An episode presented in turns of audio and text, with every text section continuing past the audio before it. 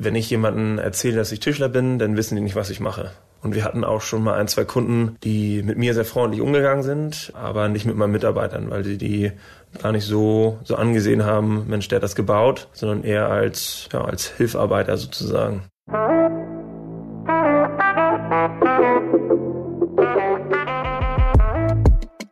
Hallo, wir sind Nadine Raber und Carolina Torres von Bento.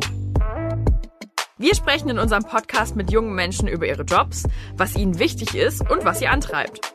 Und darum fragen wir, und was machst du so?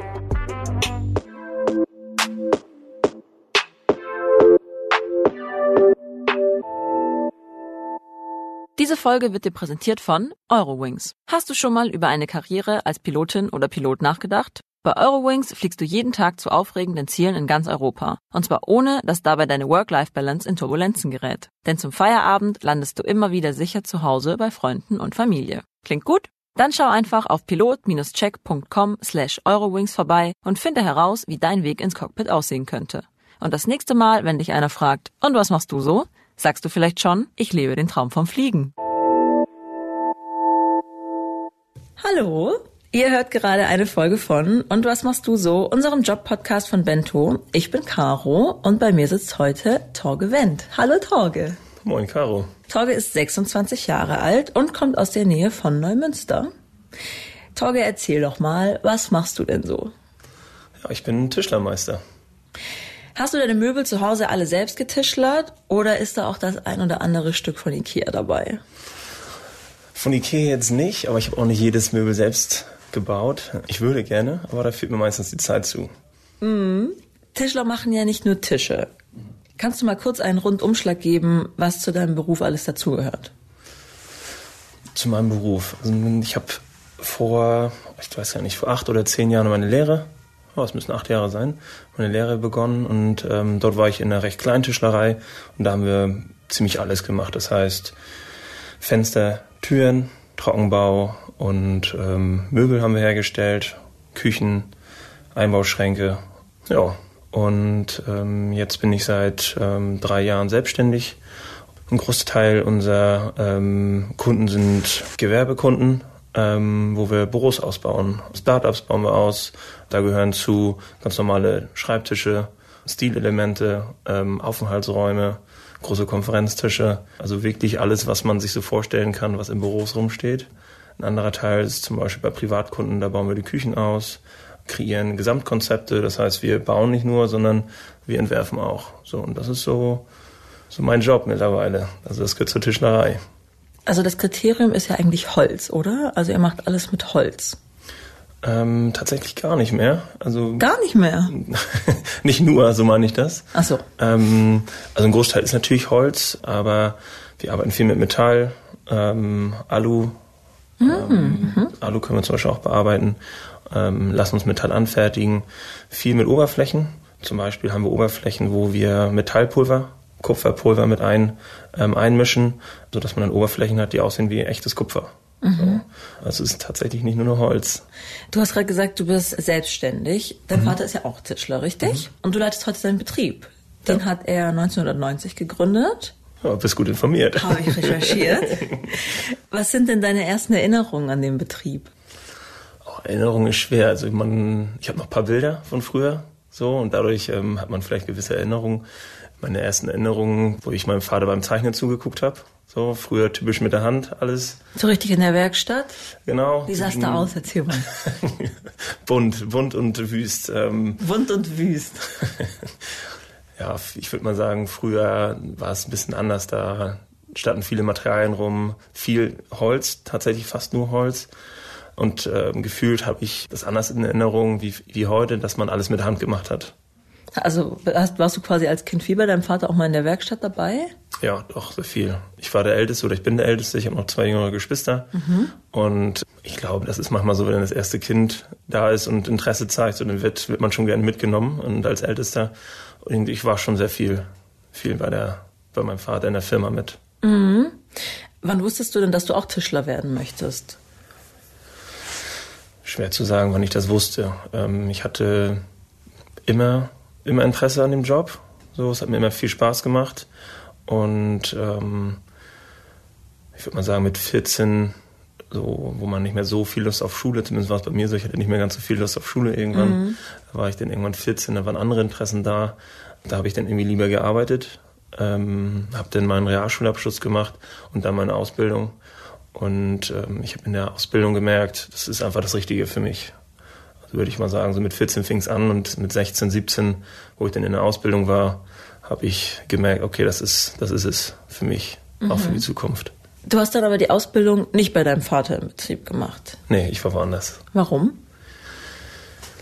Ich hätte es gerne zu Hause gemacht. Auf Empfehlung von meinem Vater sagt der Mensch, guck dir mal was anderes an, was im Nachhinein auch gut war. Man hat nochmal was anderes gesehen. Ähm, ich war auch, wie gesagt, in der ganz kleinen Tischlerei, ähm, wo man alles von, von der Pike auf nochmal gemacht hat. Ähm, das ist heutzutage bei uns ein bisschen anders. Bei ihm äh, habe ich eine Handzeichnung gekriegt und er sagte, Mensch, bau und überleg dir, wie es funktioniert. Dadurch habe ich viel Zeit gehabt und auch viel lernen können dadurch. Bei ihm, also in deinem, wo du die Ausbildung genau. gemacht hast? Ja. Mhm. Welche Ausbildungsschritte hast du denn jetzt gemacht? Also du hast quasi eine Lehre gemacht, dann in diesem, in diesem kleineren Betrieb? Genau, dann ähm, bin ich nochmal in einen anderen Betrieb, in einen größeren Betrieb ähm, gegangen, auch hier in Hamburg. Da habe ich ein Jahr lang Langzeitpraktikum gemacht als ausgebildeter Tischler. Da habe ich Arbeitsvorbereitung mitgemacht. Ich hatte schon immer, auch schon in der Ausbildung, das Gefühl, dass man das alles noch optimieren kann, dass man schneller und besser produzieren kann ähm, wenn man, ich sag mal, digital sich fortbildet. Mhm. Und da habe ich mir halt einen Betrieb gesucht, der, der da schon sehr gut war für seine Zeit, um zu lernen. Und dann? Ähm, nach dem Jahr bin ich nach Flensburg gegangen. Ähm, da habe ich den, den Gestalter gemacht, also Interieurdesign habe ich ähm, studiert. Also was ist da nochmal anders? Also Interior Design heißt? Wir haben hauptsächlich gelernt zu gestalten. Das heißt, ähm, wir haben viel praxisnahe Projekte gehabt. Wir haben mit Firmen zusammengearbeitet. Wir haben mit, mit Privatpersonen zusammengearbeitet, die zum Beispiel ein neues Haus gekauft haben, ein neues Haus gebaut haben. Mhm. Das haben wir dann zeichnerisch dargestellt durch 3D-Programme. Das heißt, man hatte vorher, bevor es gebaut wurde, schon einen Blick ins Haus. So, man konnte schon wirklich sehen, so sieht es später aus. Und ähm, da habe ich das gelernt, wie Farben, wie Materialien zusammenspielen. Ja, das war ein wichtiger Schritt. Das heißt also, jemand kommt zu euch und sagt, schau mal, ich möchte ein Haus bauen. Ich stelle mir das und das vor, sagt zum Beispiel irgendwie eine Stilrichtung oder so und, ähm, und dann fängst du einfach an, einen Tisch zu malen, quasi. Ein Tisch, ein Tisch gehört auch Also dazu. zum Beispiel genau. ein Tisch oder Tisch ein ist Schrank. das Letzte, ja. Was ist das Erste? Führ mich mal durch den Prozess durch. Ja, ähm, das ist wirklich so, äh, ein Kunde kommt vorbei und ähm, kommt in der Regel mit mit einem Grundriss und Pinterest-Bildern zu mir. ähm, und Pinterest-Bilder. Sehr modern. Und sagt, ähm, so möchte ich es ja später haben. So, und da entwickle ich zusammen mit dem Kunden aus den Ideen, es sind viele Stilrichtungen in der Regel, ähm, was er sich für Bilder ausgesucht hat, einen Gesamtstil für das ganze Haus zu entwickeln ähm, und eventuell Grundrisse zu optimieren, es fängt dann auch schon manchmal in der Küche an. Ich sag mal, Küche ist immer so ein, so ein Hauptthema. Küche und Bad, das sind so die größten Themen meistens, das, was als erstes besprochen wird. Wir können, nicht? Ich ja. hätte jetzt gedacht, so Schlafzimmer. Nee, tatsächlich nicht. Küche. Und dann gestalten wir die ersten Räume und ähm, gehen so dann von Raum zu Raum, stellen dann fest, ähm, die Grundrisse passen vielleicht nicht, was kann man für, für Wände rausnehmen, welche Wände könnte man nochmal eventuell stellen. Wir machen komplett alles. Also wenn man sich das so vorstellt, ein nacktes Haus, ja. ähm, einer kommt mit dem nackten Haus zu mir und danach ist es fertig. Also es fängt an, was soll da Elektrik, was soll da für eine Elektrik rein, was soll da für eine Technik rein. Mhm. Ähm, Smart Home ist ein großes Thema, ähm, bringt sehr viel Spaß, auch damit beschäftige ich mich sehr viel. Genau, der Backofen über, über die Sprachsteuerung steuern über ein Handy. Das gehört alles dazu. Also es ist wirklich übergreifend bei uns. Es ist nicht nur ein Tisch, so wie viele denken, und ein Tischler macht Fenster und Türen, mhm. sondern ähm, wir machen nicht nur die Tischlerarbeiten, sondern auch die Planungsarbeiten. Mhm. So.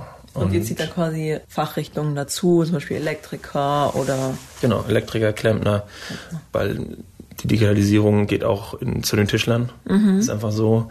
Die Möbel lassen sich immer mehr mit dem Handy steuern. Ähm, die Küchen lassen sich von, von der Ferne aus schon mal einen Backofen vorheizen. Als Beispiel, wenn man zu Hause kommt, äh, nach Hause kommt, dann kann man dann nur noch den, den Braten rein Ja, das wollte ich dich auch fragen, wie digital dieser Beruf inzwischen ist, weil ich glaube, wie du halt sagtest, oder wie ich auch schon sagte, wie so diese Vorstellung von ähm, Tischler ähm, bearbeiten da das Holz und dann fliegen Späne und so. Du gehst nicht mehr mit dem Maßband zu, zu den Kunden und Kundinnen, sondern du gehst da mit dem Laser hin. Genau. Also es gibt immer noch viele Betriebe, die, ähm, die so sind, wie du es gerade beschrieben hast, dass sie an der Hobelbank stehen, die ein bisschen kleiner sind. Aber es werden immer mehr Betriebe digital. Früher war das so, könnte man sich mal vorstellen, es war ein Meister, der alles gemacht hat, der verkauft hat, der geplant hat, der Rechnung geschrieben hat, der Angebote geschrieben hat. Und auf den einen Meister waren zum Beispiel zehn Leute, die den gefertigt haben. Mhm. Bei uns ist das zum Beispiel jetzt so, wir sind 20 Mann, da sind sechs Leute im Büro und der Rest produziert. Das heißt, man sieht schon, es hat sich ordentlich ins Büro verschoben. verschoben. Mhm. Ähm, die Möbel, die früher unten einfach gebaut wurden, werden jetzt schon vorher geplant. Das heißt, wir haben zum Beispiel CNC-Fräsen. Ich weiß nicht, ob dir das was sagt. Erklär ruhig mal. Ähm, das sind computergesteuerte Maschinen. Mhm. Dann kann man sich so vorstellen, du kommst jetzt zu mir und sagst, ich möchte hier einen Schrank haben, meine, Brand, meine Wand ist zwei Meter hoch oder meine Wandnische ist zwei Meter hoch und fünf Meter breit. Ähm, hier möchte ich einen genau passenden Schrank rein haben. Dann ähm, planen wir den zusammen, ich komme zu dir, messe ihn auf und mein Aufmaß geht dann an meinen Techniker und der programmiert den ganzen Schrank. Das heißt, er plant jedes einzelne Teil, jede einzelne Bohrung mit Zuschnittsplan ähm, und das geht dann runter in die Fertigung. Das heißt, die haben schon alles vorbereitet, was früher unten gemacht wurde sozusagen in, in der Werkstatt, wird jetzt vorbereitet im, im Büro. Ah, ja. und was machen dann noch die, die in der Werkstatt sind? Die arbeiten das im Endeffekt ab. Die bekommen im Endeffekt einen Zuschnittsplan, wonach die die Platten aufschneiden. Die, jede Platte bekommt einen eigenen Sticker, wo eine Bezeichnung drauf ist mit einem Barcode. Der Barcode wird dann eingescannt an der Fräse das Teil geht auf die Fräse, wenn es zum Beispiel eine Tür ist. Da werden dann die Griffe reingefräst, ähm, die Bänder, damit dies, die Tür funktioniert. Mhm. Ähm, und danach kommt das Teil fertig raus. Also ich weiß ja nicht, habt ihr zum Beispiel auch so, so Schränke mit Schnörkeln und sowas? Ja. Kann das auch die Maschine oder machen das dann die Mitarbeiter? Kommt drauf an, was für ein Schnörkel. Ähm, vieles kann tatsächlich die Maschine. Ähm, es, gibt, es gibt immer mal Möbel und auch ausgefallene Sachen, die die Maschine einfach nicht kann. Mhm. Und dafür haben wir zwei Leute, die sind aber auch schon ähm, 50, also die sind auch schon 30, 35 Jahre im Beruf. Die haben das halt von der Hand auf gelernt. So, wie man das halt früher gemacht hat. Mhm. Das, was die Maschine nicht kann, das können die denn. Und lernt man das heute gar nicht mehr? Ähm, doch, das lernen die in dem Fall, wenn es so eine Aufgaben sind, ähm, lernen das unsere Lehrlinge ähm, von denen. Aber wir haben hier nicht so dieses äh, Tischler werden bald von Maschinen ersetzt, oder? Nee, das, ähm, das wird nicht sein. Das Warum wird auch nicht, nicht, funktionieren. Dafür ist es immer noch viel zu individuell. Mhm. Also jedes einzelne Möbel. Es gibt immer, immer wieder ein Teil, was, was sonder angefertigt werden muss. Ähm, und das Aufwendigste und ähm, kompliziert ist nachher auch die Montage. Irgendeiner muss die Möbel auch zusammenbauen. Ähm, es muss alles genau vom Maß angepasst oder an vor Ort angepasst werden. Und das ist dann, das ist das Können mhm. von dem Tischler nachher. Machst du das überhaupt noch? Weil du bist ja jetzt Chief sozusagen. Ja. nee, tatsächlich es nicht mehr. Leider. Also ich bin, ich bin gerne in der Werkstatt, ähm, aber fasse nicht mehr so viel Holz an. Mhm. Mm, war immer klar, dass du irgendwann den Betrieb übernehmen wirst von deinem Vater? Ich weiß nicht, ob es klar war. Ähm, es hat sich so ein bisschen entwickelt. Ich habe immer mehr, mehr Spaß dran gehabt das, was ich gemacht habe und auch durch, durch meine Weiterbildung, dass ich mehr in die Planung gehe, wusste ich schon, dass es immer mehr in die Richtung geht, dass ich den, den Betrieb weiterführen möchte. Du hast ja nach dem Interior Design hast du ja noch einen Meister gemacht, oder? Habe ich parallel gemacht. Hast du parallel? Ich habe in der Abendschule gemacht, genau. Okay, und als du da fertig warst, hast du dann direkt den Betrieb von deinem Vater übernommen? Ähm, genau, ich habe noch ein bisschen bei ihm gearbeitet und dann habe ich es übernommen, ja. Hm. Und deine Geschwister, machen die auch was mit Tischlerei? Nee, die machen was anderes. Ähm, meine Schwester macht was ganz anderes und mein, mein Bruder möchte jetzt Bauingenieurswesen studieren. Also in ähnliche Richtung, aber nicht Tischlerei. Wie ist das denn, einen Familienbetrieb zu leiten? Es bringt Spaß. Wir haben ein sehr junges Team. Das bringt einmal sehr viel Spaß. Äh, mit meinem Vater komme ich auch sehr gut zurecht. Natürlich gibt es mal äh, Meinungsverschiedenheiten. Ich denke, das ist ziemlich normal, gerade zwischen Vater und Sohn. Und das ist ja ganz entspannt. Gerade das Team macht viel aus. Ich habe wirklich ein sehr junges Team. Ähm, viel schon Richtung freundschaftliche Basis, mhm. wo man auch ein bisschen aufpassen muss, aber mhm. es bringt schon Spaß, dass man das und dass man das führt, das Unternehmen, ja. Man muss aufpassen, dass klar ist, wer, wer der Chef ist. Ich sehe mich eigentlich ungern als Chef an. Ähm, klar muss irgendeiner sagen, wo es wo es lang geht und was gemacht werden muss. Aber ich, ich mag diese Hierarchien nicht so gerne. Im Endeffekt brauche ich brauche ich meine Mitarbeiter und die brauchen mich und ähm, ich bin kein besserer Mensch, nur weil ich das Unternehmen jetzt irgendwie führe. Mhm. Du hast den Betrieb von deinem Vater übernommen und du bist sehr jung. Mhm. Ähm, ist da auch immer der so der Respekt da oder ist da vielleicht auch manchmal so der Vorwurf, vielleicht der unterschwellige Vorwurf so eher, der hat es ja leicht, der hat den Betrieb von seinem Vater übernommen? Ich glaube schon, dass gewisse Leute, die man einfach von, von Kind auf kennt, dass die das schon denken. Aber innerhalb des Betriebes habe ich nicht das Gefühl, dass da irgendeiner ist, Mensch, der hat das ja einfach gehabt, dass er da jetzt den Betrieb übernimmt. Ich habe einen Gesellen, das ist für uns der Altgeselle, der ist jetzt, der wird jetzt bald 60 dieses Jahr. Der kennt mich halt auch schon, seitdem ich ganz klein bin. So, also der hat mich auch aufwachsen sehen sozusagen. Der macht alles mit. Der, ähm, wir haben zum Beispiel iPads bei uns in der Firma einge, eingeführt. Das heißt, alle Zeichnungen sind auf den iPads. Und auch wenn er jetzt knapp 60 ist, macht er alles mit. Mhm. Cool. Du bist, also das heißt, du hast mit 23 diesen Betrieb übernommen. Mhm. Das heißt, also ja schon relativ jung, und trägst ja jetzt auch mhm. schon sehr viel Verantwortung. Mhm. Belastet dich das auch manchmal? Dadurch, dass es sehr viel Spaß bringt, belastet es mich eigentlich nicht so viel. Ist es schon anstrengend. Mhm. Ähm, ich habe auch einen großen Anspruch an mich selber und das, das belastet mich dann schon, dass man sagt und morgens aufwacht, Mensch, ich wollte das noch, noch machen und ähm, das habe ich noch vor und bis Ende des Jahres habe ich mir das Ziel gesetzt. Ähm, das, das kann schon belasten, klar, aber eher positiv als negativ und ich habe auch gute Hilfe, von daher. Also es motiviert dich eher? Ja, es motiviert. Nimmst du die Arbeit dann im Kopf auch mal mit nach Hause oder kannst du dann wirklich auch abschalten? Ich nehme sehr viel mit nach Hause, ja. Ja? Doch, ja. ja, doch, ich nehme sehr viel mit nach Hause. Ähm, rede auch privat recht viel über, über gewisse Themen, ähm, was auch Unternehmensführung angeht, zum Beispiel. Mhm. Da rede ich gerne mit, mit gewissen Freunden drüber. Ähm, aber man nimmt auch gewisse Projekte mit nach Hause. Das heißt, dein Vater war gar nicht so lange dein Chef, oder? Nee, fast gar nicht. Hast du trotzdem irgendwas von ihm so gelernt, so von seiner Art zu führen? Doch viel. Also um dieses ähm, Miteinander, Nutzen miteinander oder gemeinsam ist man stark, habe ich sehr, sehr viel von ihm, habe ich von ihm mitbekommen. Würde ich schon sagen, ähm, das genaue Arbeiten, den, den hohen Ansporn an sich selber und auch mal zu sagen, Mensch, das ist jetzt nicht ganz so gut geworden, das machen wir jetzt nochmal neu. Und nicht, nicht einfach ausliefern und sagen, ah, vielleicht klappt das schon, sondern nee, Torge, jetzt müssen wir noch, noch mal Samstag arbeiten, äh, wir machen es jetzt mal neu. Das mhm. habe ich von ihm mitgenommen und ähm, das versuche ich auch so weiterzuführen. Das ist mir wichtig. Wenn es Reibereien mit deinem Vater gibt, ist es dann, geht es dann um dieses moderner so versus traditioneller? Schwer zu sagen. Ich überlege gerade, wann wir mal Reibereien haben und über welche Themen. Ja, manchmal ist es schon, dass der Wandel ins Digitale, also immer mehr in dieses Automatisierende. Ähm, das, da gibt es schon mal einen Streitpunkt. Aber wie man schon, wie ich schon sagte, er ist da zu meinem Glück ganz, ganz entspannt.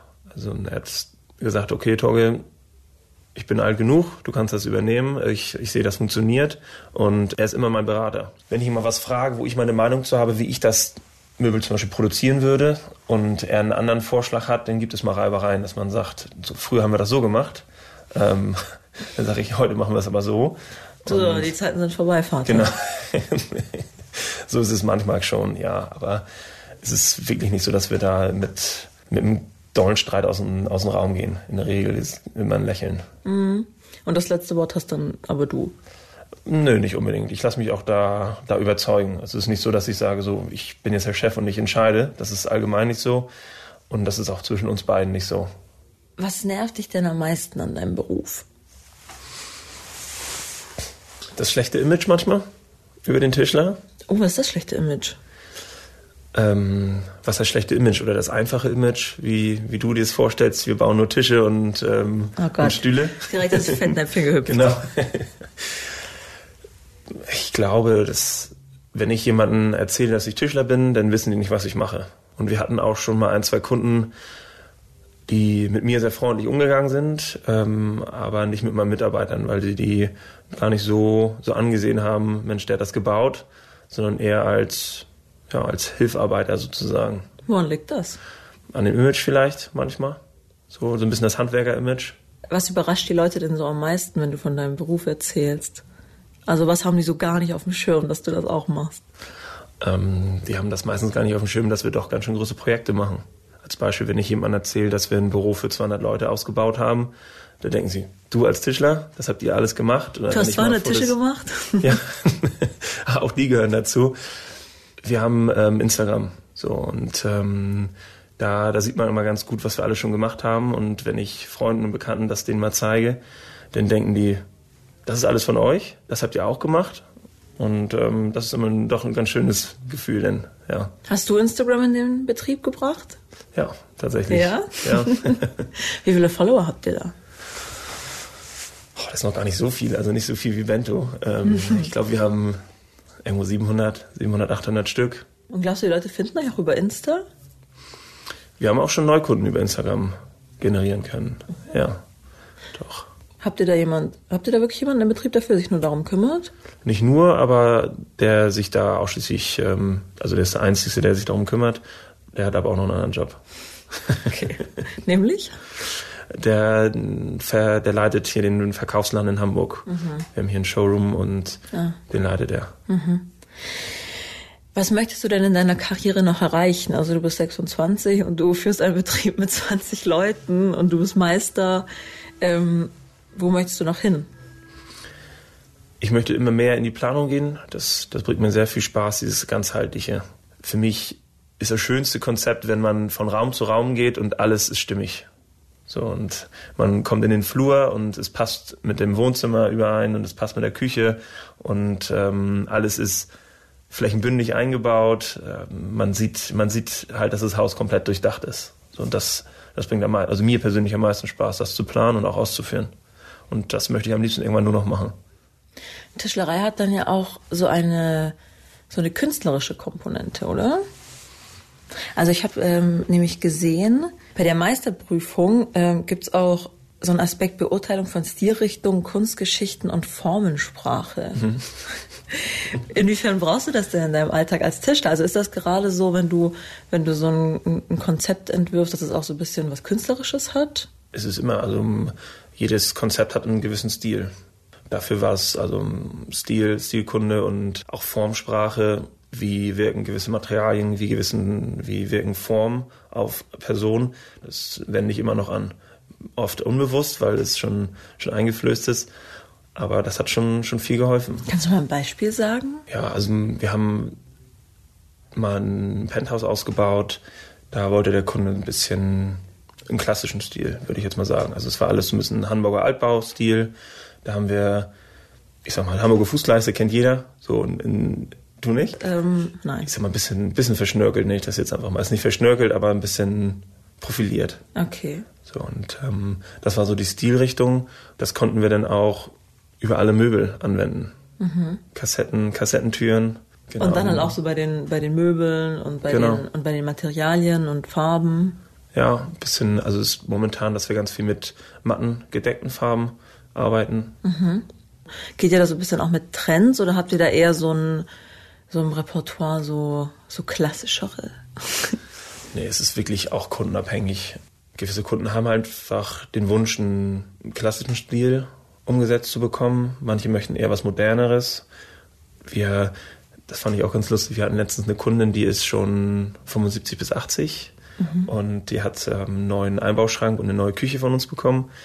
Ich habe gerade neue, neue Materialien ausgesucht von unserem Lieferanten in, in Kupfer. Und das fand sie klasse.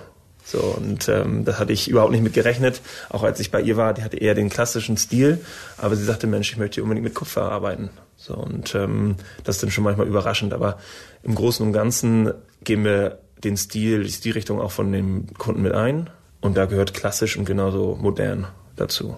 Das heißt, ihr entwickelt euch da auch mit dem Trend weiter. Genau, wir gehen mit dem Trend mit. Ja. Wie verdient man denn als Tischler oder als Tischlerin? In der Ausbildung zum Beispiel? Oder Zum Beispiel? Zum Beispiel. Da können wir der mal Ausbildung. anfangen. Fangen wir mal in der Ausbildung an. In der Ausbildung ist es ein Grundgehalt. So, das ähm, ist unter 1000 Euro, äh, unterschiedlich pro Lehrjahr.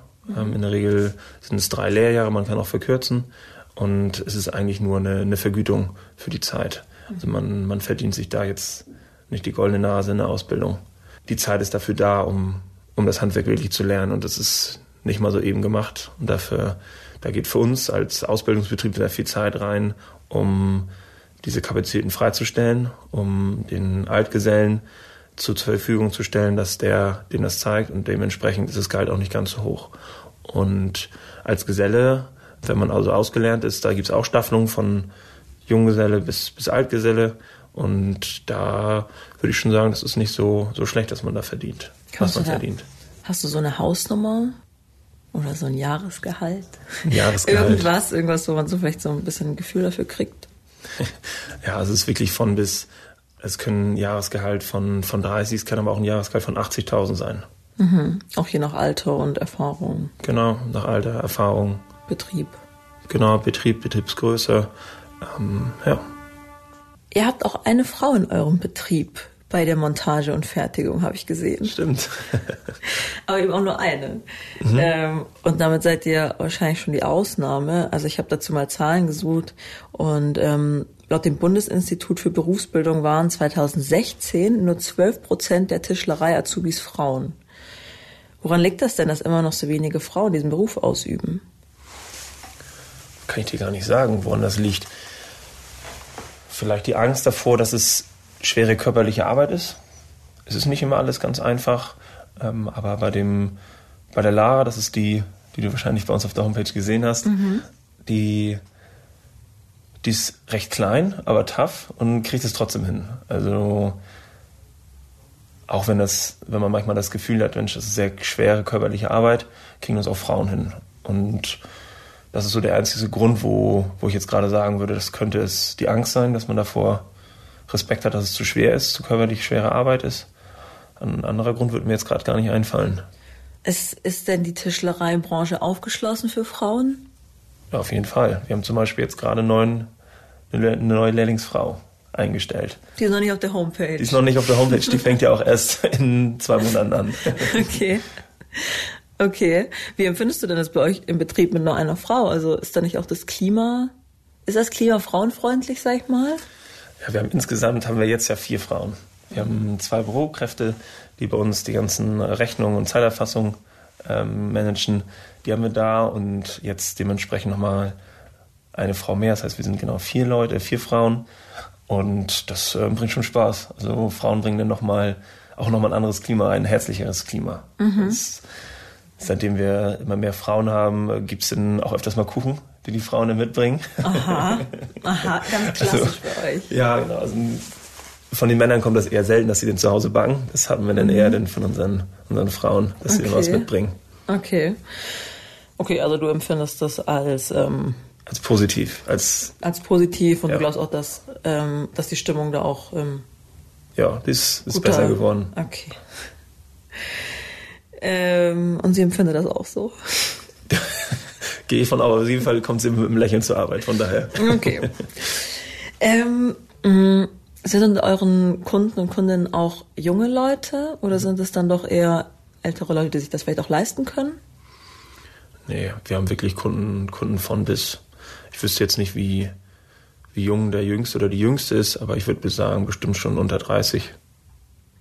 So die Und haben die irgendwelche anderen Wünsche als die Älteren? ich würde nicht sagen andere Wünsche, einen anderen Stil manchmal. Doch. Und das sind dann auch häufig die, die dann mit, mit Pinterest-Bildern oder ähm, Pinwänden von Pinterest ähm, zu mir kommen, die gerade ein Haus gebaut haben oder ein Haus gekauft haben. Ja. Okay, also es klingt sehr danach, dass der Job wirklich sehr viel Zeit auch einnimmt in deinem Leben. Wie stellst du denn sicher, dass du auch noch so genug Freizeit hast, Zeit für Freunde, Zeit für Familie? Oder brauchst du das vielleicht gar nicht so sehr? Ja, wie gesagt, gewisse oder viele Mitarbeiter ist schon eine freundschaftliche Basis. Ähm, ich versuche mir auch während der Arbeitszeit Zeit zu nehmen, mit denen auch mal privat zu sprechen. Also es geht nicht immer nur, nur um Arbeit. Und ich versuche mir eigentlich den, den Sonntag immer für Freunde freizuhalten. Wir haben ein gemeinsames Hobby. Ähm, das, das verfolgen wir eigentlich jedes Wochenende. Was für ein Hobby? Wir gehen kiten. Ah, ja. okay. Könntest du dich auch mal rausziehen zum Beispiel und sagen, ich mache jetzt ein Jahr ein Sabbatical? Ciao.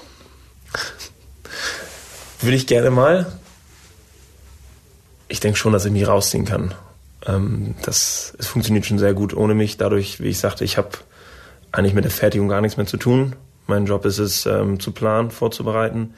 Wir haben gute Planer, die meinen Job übernehmen können. Und irgendwann werde ich es mal machen, aber ich möchte es auch gar nicht. Momentan zumindest nicht. Gerade irgendwann nicht mal. so? Nö. Mhm. Erfüllt dich dein Beruf sehr? Ja. Und warum? Was daran? Es ist immer schön zu sehen, was, was man fertigen kann, so was man, wie man, wie es anfängt. Es kommt einer zu dir und sagt, ich möchte ein schönes Haus haben.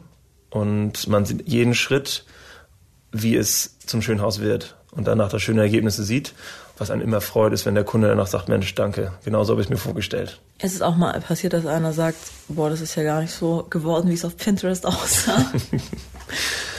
in der Regel sieht man das schon in der Planung, ob das der Geschmack ist oder nicht. Es gab bestimmt schon mal eine, eine Oberfläche, wo der Kunde gesagt hat, Mensch, hier ist ein kleiner Pickel, können wir es nochmal neu machen. Ähm, aber es gab nie die Situation, dass ein Kunde gesagt hat, nee, das gefällt mir gar nicht. Dadurch, dass sie es vorher schon einmal gesehen haben, durch das ähm, dreidimensionale Zeichnen. Mhm. Wir sind schon bei der letzten Frage. Ja, das ging ja fix. Was wärst du denn, wenn du nicht Tischler wärst? Es klingt gerade so, als ob, ähm, weiß nicht, hattest du mal irgendeinen so anderen Traum? Du hast ja sehr früh bei deinem Vater das schon alles mhm. mitbekommen und dich dafür begeistert, aber war da mal irgendein anderer Gedanke? Ich wollte mal Architekt werden. Ähm, ist ähnliche Richtung. Im Endeffekt ist es jetzt Innenarchitekt geworden und nicht Architekt. ja. Doch, also es sollte eigentlich immer so in die Richtung Bau oder Hochbau gehen. Ja. Okay, Torge, dann vielen Dank. Ja, gerne, Caro.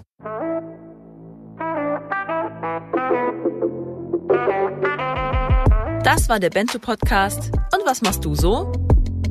Wenn dir die Folge gefallen hat, dann hinterlass uns doch bei iTunes eine Bewertung. Wenn du selbst Lust hast, mit uns über deinen Beruf zu sprechen oder uns Feedback geben möchtest, schick uns eine Mail an und was machst du so at bento.de oder schreib an unseren Bento-Account auf Instagram oder auf Facebook. Unterstützt haben uns Thorsten Reitzek, Markus Monteagudo, Jens Ressing, Johannes Kückens, Tim Verhardt, Ole Reismann und Frauke Lübke-Nabehaus. Unsere Musik kommt von Ole Bostelmann. Das war leider schon die dritte Staffel von Und was machst du so? Wir hoffen, sie hat euch gefallen. Uns hat es auf jeden Fall viel Spaß gemacht. Und darum planen wir auch schon die nächsten Folgen. Wir freuen uns, wenn ihr dann wieder reinhört und sagen, bis bald.